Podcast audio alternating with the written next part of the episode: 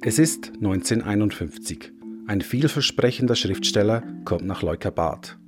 Der große Ruhm, den er später erlangen wird, steht dem 27-Jährigen noch bevor. Der US-Amerikaner arbeitet in einem Chalet im Walliser Leukerbad an seinem ersten Roman. James Baldwin war sichtbar wie kein anderer Fremder im Dorf. Dort mal, wenn er hier war, war ungefähr so tief verschneit wie heute Abend. Genau. Genau so, ja. Und das ist natürlich so eine Schwarze noch mehr aufgefallen, oder? so erinnerte Lorenz Possa, ein Einwohner Leukerbads, für die Sendung Schweiz aktuell an Baldwins Zeit im Walliser Dorf. Den Winter 1951 und 52 verbringt James Baldwin in Leukerbad. Wie die Dorfbewohner mit ihm umgehen, das hat Baldwin beschäftigt. Seine Erfahrungen in Leukerbad hat er im Essay Stranger in the Village, Fremde im Dorf, festgehalten. Was brachte den US-Schriftsteller ins Wallis? Wie hat er als schwarzer Mann vor rund 70 Jahren Rassismus in der Schweiz erlebt? Und welche Bedeutung haben seine Überlegungen heute? Durch diese Zeitblende begleiten mich die Kulturwissenschaftlerin Jovita dos Santos Pinto und die Künstlerin Sascha Huber. Ich bin Marc Allemann.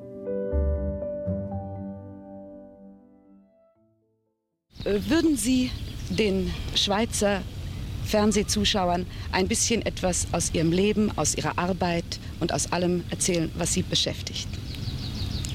Um, how do I begin? I was born in Harlem. Um, I read a lot, you know. Um, James Baldwin wurde in Harlem geboren, ein Zentrum der afroamerikanischen Kultur in New York. Er erzählt es hier in einem Interview von 1965. Baldwin schrieb über Rassismus und Sexualität und hatte großen Einfluss auf die amerikanische Bürgerrechtsbewegung. Er gilt als einer der wichtigsten US-Schriftsteller des 20. Jahrhunderts. Und zu meiner Schande muss ich gestehen, dass ich bis 2015 nicht von ihm gehört hatte.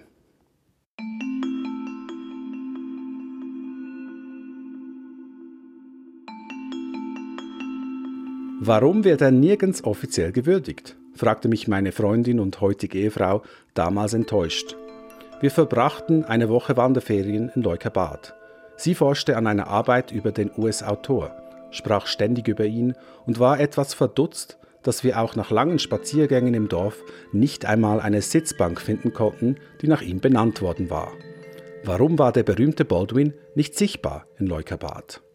Es gibt so viele schwarze und andere Menschen, andere nicht weiße Menschen in der Schweiz, die nochmals einen anderen Zugang gehabt haben, die nochmals anders in der Schweiz gelebt haben, die auch nicht erinnert sind. In diesem Sinne reiht sich das ein in diese Erzählung der weißen Schweiz, was nicht wirklich markante, nicht weiße Menschen gibt, die erinnert werden sollen. Das ist die Kulturwissenschaftlerin Jovita dos Santos Pinto. Von ihr hören wir später mehr. Auch die Künstlerin Sascha Huber beschäftigte es, dass Baldwin in Leukerbad unsichtbar geblieben war. Ich fand es speziell, dass er eine Zeit dort gelebt hat und habe dann auch gesehen, dass es eigentlich gar keine ähm, Beschilderung oder irgendein Denkmal dazu gibt. Es gibt so eine Vitrine äh, am Goethehaus, die da drin kundgibt, dass Baldwin und auch Goethe sich aufgehalten haben in Leukerbad, aber nicht direkt am Gebäude. Und ich fand, dass ich diese Zeit, die er da verbracht hat, im öffentlichen Raum sozusagen sichtbar machen möchte durch dieses Porträt. Mit Freunden machte sich Huber 2016 auf die Suche nach dem Chalet, in dem James Baldwin an seinem ersten Roman arbeitete. Also es ist aus dem 18. Jahrhundert, es hat drei Stockwerke und Schindelwände außerhalb und er hat in einem Zimmer mit Aussicht auf die Berge Richtung Dorf gewohnt.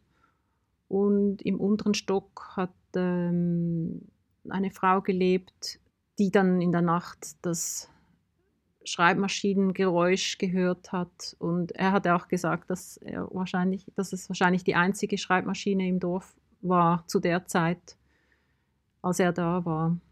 Huber war mit einem Plan nach Leukerbad gereist.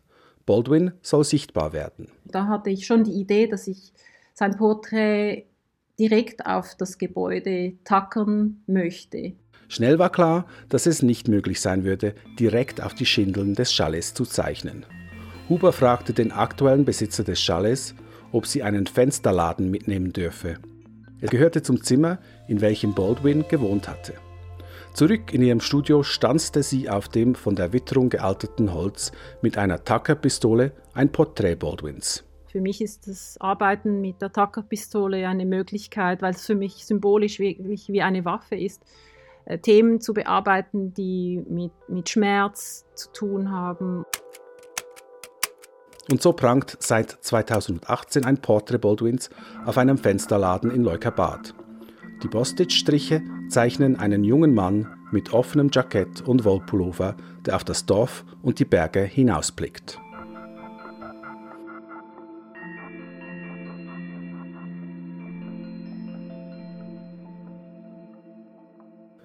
Baldwin ist heute also sichtbarer in Leukerbad. Doch man fragt sich, wie war das damals für ihn, den jungen schwarzen Mann aus Harlem im Wallis der 1950er Jahre? Sein Essay Fremde im Dorf gibt Hinweise.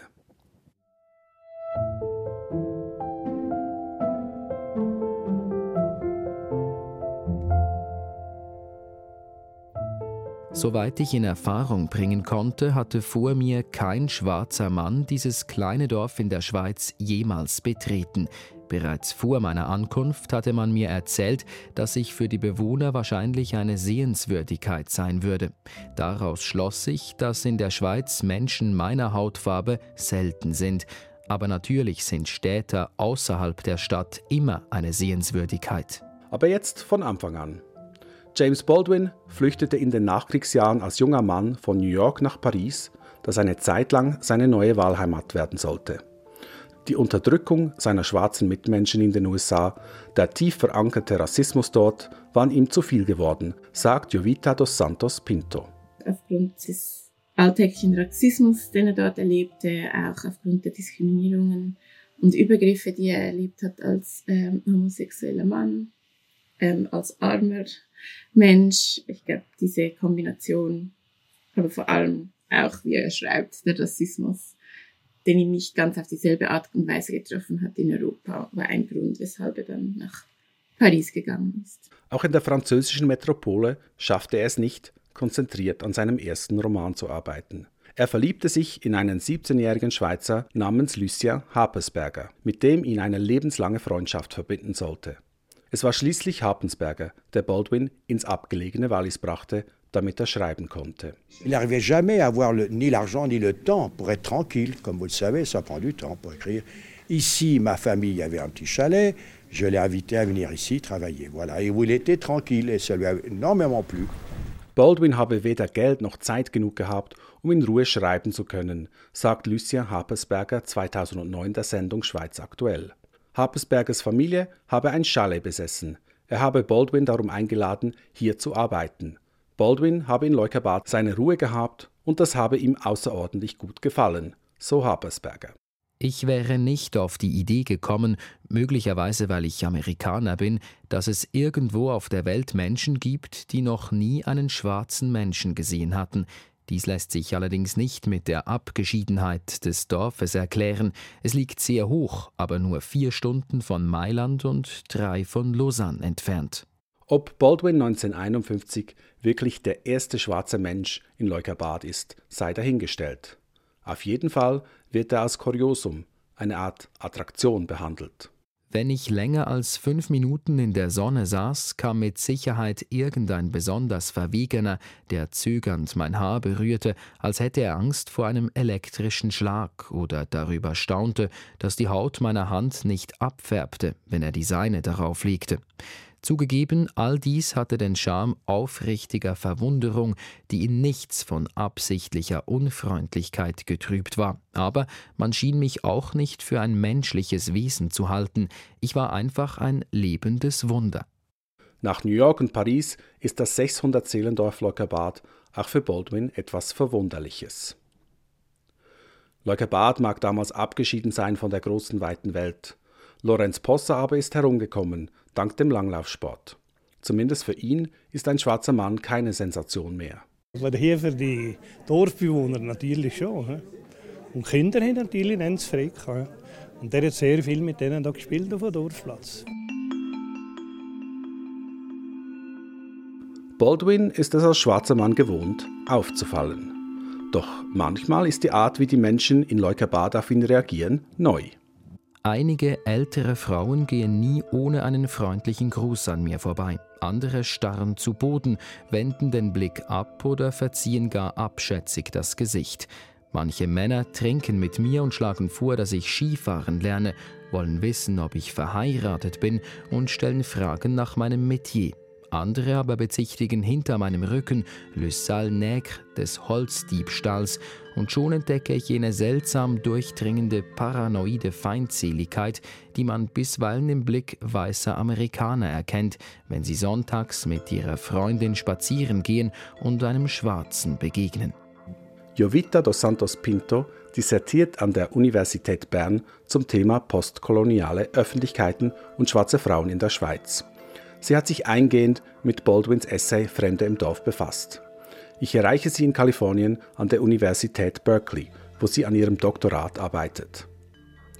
Baldwin sei dem US-Rassismus entflohen, gewachsen aus der düsteren Vergangenheit der Sklaverei. Er sei der Unterdrückung der Afroamerikaner entflohen, nur um in Leukerbad eine ganz andere Art Rassismus anzutreffen, sagt sie. Es ist eben dieses abgeschiedene Dorf, das vielleicht noch nie einen schwarzen Menschen gesehen hat, aber ganz viele Bilder hat, wer diese Menschen sind und vor allem auch, dass sie bestimmt auf einer anderen Stufe sind. Also, und obwohl er halt der Studierte, der Intellektuelle, der irgendwie höchst belesene Mensch, der in dieses Bauerndorf, so beschreibt er es mehr oder weniger, kommt, dem wird das alles aberkannt aufgrund dessen, dass er schwarz ist. Das ist so dieser Schock, von, von dieser Heftigkeit dieser Bilder und der Heftigkeit, wie er da wirklich als, als Kuriosum angefasst, angeschaut, ihm nachgegangen wird. Entweder hat man ein bisschen Angst vor ihm, man verdächtigt ihn, Holz zu klauen, oder man möchte herausfinden, ja, wie, wie nah an uns, wie menschlich ist er denn tatsächlich. Die Menschen in Leukerbad sind Baldwin meist nicht feindselig gesinnt. Stolz erzählt ihm die Frau eines Bistrobesitzers, dass das tiefkatholische Dorf letztes Jahr sechs afrikanische Seelen gerettet habe. In der Kirche wird gesammelt, um Afrikaner zum Christentum zu bekehren. Boxen werden herumgereicht, verziert mit schwarzen Figuren. Ein Einwohner erinnert sich. Hey, warum all die Kasten nicht um eine 10 oder eine 20 drin hat, um dann nachher ist um Missionäre zu helfen, dann Schulen aufzubauen und äh, wirklich uns dann um uns anzuklopfen und äh, eine bessere Zivilisation zu geben. Baldwin zeigt sich interessiert und versucht Freude vorzutäuschen, dass Leukabad so um die Seelen von schwarzen Afrikanern besorgt ist. Er muss mit ansehen, wie Kinder sich während der Fasnacht das Gesicht schwarz anmalen und Perücken aus Rosshaar tragen. Seine Höflichkeit kennt anscheinend keine Grenzen und bald kennt ihn das ganze Dorf. Jeder im Dorf kennt meinen Namen, obwohl kaum jemand ihn benutzt und weiß, dass ich Amerikaner bin. Aber das wird hier keiner wirklich glauben. Schwarze Menschen kommen schließlich aus Afrika. Jeder weiß auch, dass ich mit dem Sohn einer Frau befreundet bin, die hier geboren wurde und dass ich in ihrem Chalet wohne. Dennoch bleibe ich ein Fremder, heute ebenso wie am ersten Tag meiner Ankunft, und die Kinder rufen Neger, Neger, wenn ich durch die Straßen gehe. Baldwin vergleicht die Rufe dieser Kinder mit den Schmähungen, welche schwarze Menschen in den USA erleben. Die Kinder, die das deutsche N-Wort rufen, können nicht wissen, welche Echos sie damit in mir auslösen. Sie platzen vor Übermut und den Beherzteren schwillt vor Stolz die Brust, wenn ich stehen bleibe, um mit ihnen zu reden. Aber es gibt auch Tage, da ist mir nicht nach Stehenbleiben und Lächeln, und ich habe keine Lust, mit ihnen zu spielen, sondern murmle mürrisch vor mich hin. Europa sei weiß geblieben, ganz im Gegensatz zu den USA, wo Sklaverei vor Ort betrieben wurde, schreibt Baldwin. Europa bewahrte auf diese Weise eine Art Unschuld. Diese Differenzen oder sozusagen diese nicht weißen anderen Menschen, die waren in den Kolonien. Das heißt, man musste sich gar nie mit diesen Menschen so nah auseinandersetzen, wie das in den USA der Fall ist. Das heißt, man konnte sich auch deswegen diese, diese Form von Unschuld beibehalten, die aber eben auch eine Entmenschlichung beinhaltet. Einen Großteil seines Essays benutzt Baldwin, um die neue schwarz-weiße Gesellschaft in den USA zu analysieren. Das schneeweiße, scheinbar unschuldige Leukerbad benutzt er als Kontrastmittel. Da ist halt Leukerbad eine Folie, um zu sagen, diese Unschuld, mit der man ihm begegnet, die aber so gewaltvoll ist, auch, die kann man sich in den USA nicht mehr leisten. Oder in den Worten Baldwins, dieses Dorf beweist mir, dass es einen Tag gab, einen gar nicht allzu fernen Tag, an dem die Amerikaner noch keine richtigen Amerikaner waren, sondern unzufriedene Europäer, die vor einem großen, noch nicht eroberten Kontinent standen und vielleicht zufällig auf einen Marktplatz gerieten, wo sie zum ersten Mal im Leben schwarze Menschen sahen.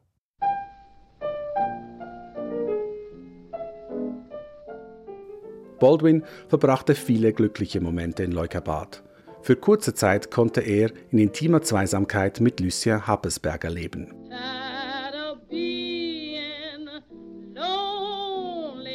Zusammen hörten sie stundenlang Schallplatten der Sängerin Bessie Smith.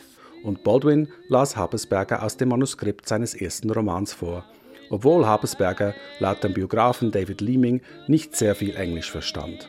Aus dem Essay Stranger in the Village geht klar hervor, dass sich Baldwin aber niemals wirklich wohlfühlte in Leukerbad. Er blieb dort der ewige Fremde, eine andere Hautfarbe, eine Homosexualität, die nicht öffentlich gelebt werden durfte. Nach drei Monaten in Leukerbad hatte er das Manuskript fertiggestellt und konnte es nach New York verschicken. Mit Go Tell It on the Mountain startete die steile Erfolgsgeschichte des Schriftstellers James Baldwin. In seinem zweiten veröffentlichten Werk, einer Aufsatzsammlung mit dem Titel Notes of a Native Son, verarbeitete er auch seine Zeit in Leukabad. Sein zweiter Roman sorgte dann für Aufsehen, weil er explizite Homoerotik enthielt. Baldwin widmete Giovanni's Room seinem Freund Lucia Habesberger und Baldwin-Biografinnen gehen davon aus, dass die Liebesgeschichte autobiografische Elemente enthält. Es folgten noch viele weitere Romane und sein Engagement für die Bürgerrechtsbewegung. Baldwin lebte eine Zeit lang wieder in New York und verbrachte anschließend die meiste Zeit seines restlichen Lebens in Frankreich, wo er 1987 starb.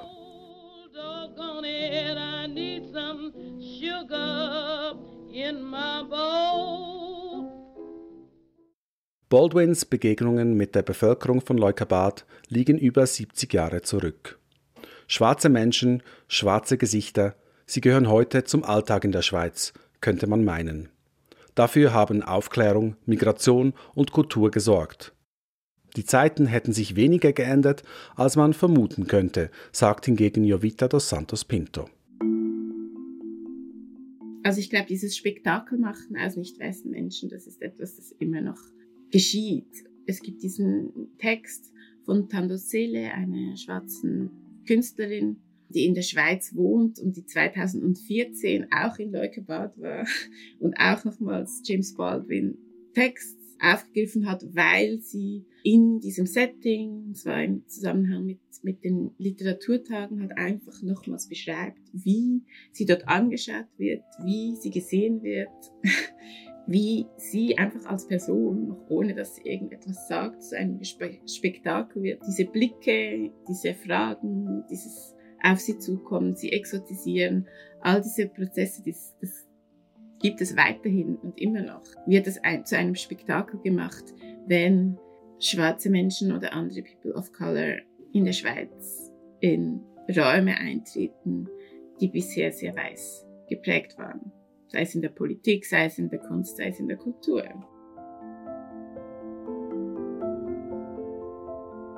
Als ich einwerfe, dass die Schweiz heute wohl weltoffener sei als Leukerbad in den 1950er Jahren, erwidert sie, als ich vor zwei Jahren mit meinem Vater in die Walliser Berge gegangen bin, mein Vater ist auch in den 60er Jahren in die Schweiz gekommen, da ist eine Person auf ihn zugekommen und sagte ihm, es sei so wundervoll, dass jetzt auch schwarze Menschen hier seien. Sie hätte nie gedacht, dass schwarze Menschen hier hochkommen würden. Und diese Person war etwa so alt wie ich. und was ich dann gesagt habe, ist, dass es erstaunlich ist, dass es eine weiße Person braucht, die meinem Vater sagt, wie wundervoll, dass es ist, dass er jetzt auch da sein kann, wo er eine Person ist, die schon wahrscheinlich schon dorthin gegangen ist, bevor sie auf die Welt gekommen war.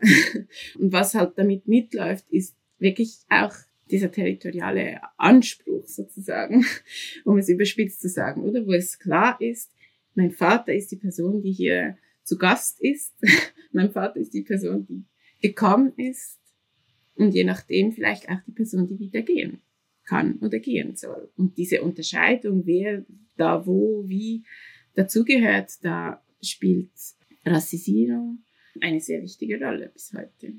Die Schweizerinnen und Schweizer interessierten sich für die Black Lives Matter-Bewegung in den USA, sagt Dos Santos Pinto.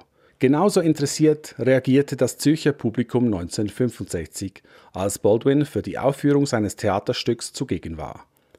Amen Corner dreht sich um die Rolle der Kirche in der afroamerikanischen Familie, um Rassismus und der daraus resultierenden Armut. Baldwin hatte wohl noch die Erinnerungen aus Leukerbad im Kopf, als er der Schweizer Schauspielerin Maria Becker ein Interview gab und erklärte, diese Themen seien dem Schweizer Publikum wahrscheinlich sehr fremd. Er sei erstaunt über die Neugier der Zürcherinnen und Zürcher. In Zurich I was very impressed by the kind of um, a curiosity, you know, and a desire to find out, you know, to um, to understand it, you know, better, mm -hmm. you know, and to uh, more more open, mm -hmm. you know, mhm. to what one is trying to convey. Diese Neugier bezüglich Rassismus existiere auch heute noch, solange er nicht im eigenen Land stattfinde, sagt Dos Santos Pinto. Über die eigene Geschichte und den eigenen Umgang mit schwarzen Menschen reflektiere man aber zu wenig. Na, ich glaube, damit man, damit sich das verändern kann, braucht es eine Auseinandersetzung mit Rassismus. Es braucht auch eine Auseinandersetzung mit, mit, mit Kolonialismus und kolonialen Geschichten und kolonialen Bildern, die einfach immer noch zirkulieren. Und diese Auseinandersetzung ist schwierig zu führen, wenn ähm, die Grundannahme ist, dass man eigentlich unschuldig ist und nichts verbockt hat und es keine Geschichte gibt, mit der man sich überhaupt auseinandersetzen muss. Und dass diese Geschichte nicht bis heute wirksam ist. Also, und das ist ja beispielsweise etwas, womit sich die, der Postkolonialismus auseinandersetzt. Einerseits zu schauen, nicht nur, was ist in der Vergangenheit geschehen, sondern auch, wie wirkt diese noch nach und was ist die Politik, welches Gewicht möchten wir dieser Geschichte geben und wie möchten wir uns mit ihr auseinandersetzen. Das, was James Baldwin ja auch in diesem Text schreibt, ist genau diese Unschuld, die ja immer damit funktioniert, dass man diese Geschichte einfach in den Hintergrund treten lassen kann und so tun kann, als wüsste man davon nichts oder hätte man damit nichts zu tun. Nicht gelten lässt Dos Santos Pinto, dass in der weltoffenen Stadt mit weniger Rassismus auf schwarze Menschen reagiert werde.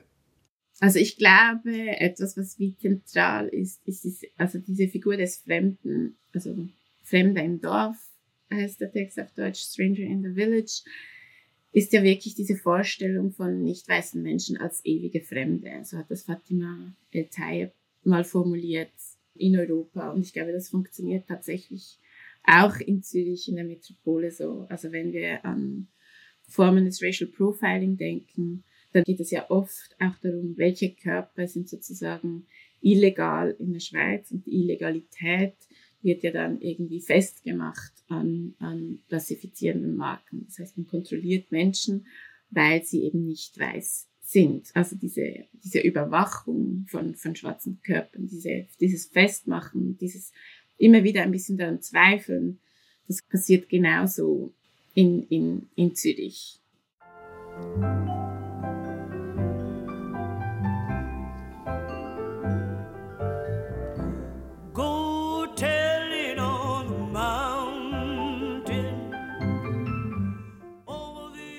Leukerbad in den 1950er Jahren und Zürich heute. Sie liegen also nicht so weit auseinander. Darum bleibt James Baldwins Text Fremde im Dorf heute immer noch wichtig für die Schweiz.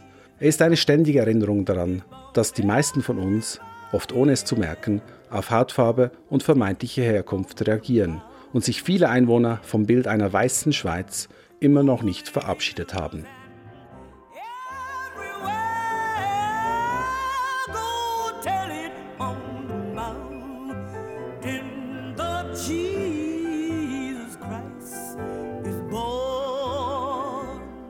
Das war die Zeitblende. James Baldwin Ein Fremder in Leukerbad. Mein Name Marc Alemann. Sie können diesen Podcast und andere Zeitblende-Episoden nachhören in Ihrer Podcast-App oder unter srf.ch-audio.